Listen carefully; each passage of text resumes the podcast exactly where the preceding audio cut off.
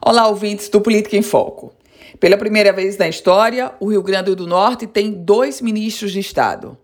Rogério Marinho, naufragado nas urnas de 2018, ex-deputado federal, ministro do Desenvolvimento Regional.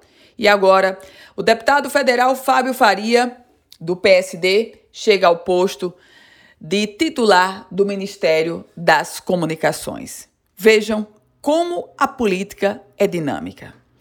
Fábio Faria e o pai dele, Robson Faria, ex-governador, saíram das urnas de 2018.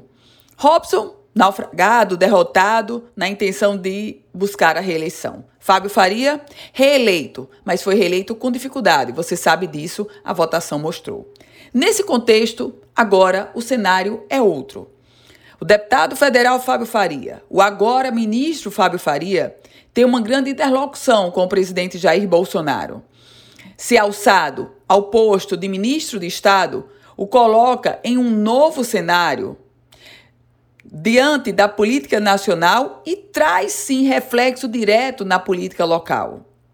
O grupo político do deputado federal Fábio Faria, com a nomeação dele para ministro de Estado, claro que está fortalecido.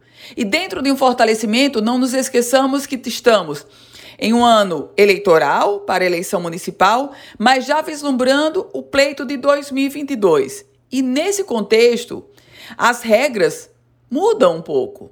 Deputado Fábio Faria, ministro de Estado, e o pai dele, Robson Faria, ex-governador do estado, ensaiando uma possibilidade de candidatura, tanto para deputado estadual ou para deputado federal, numa possibilidade também se o filho, o ministro Fábio Faria, ele vier a ser candidato a senador da República.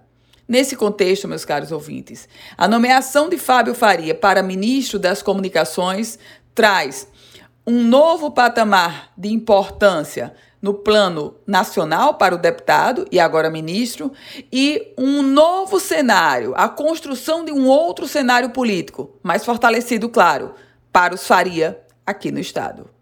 Eu volto com outras informações aqui no Política em Foco com Ana Ruth Dantas.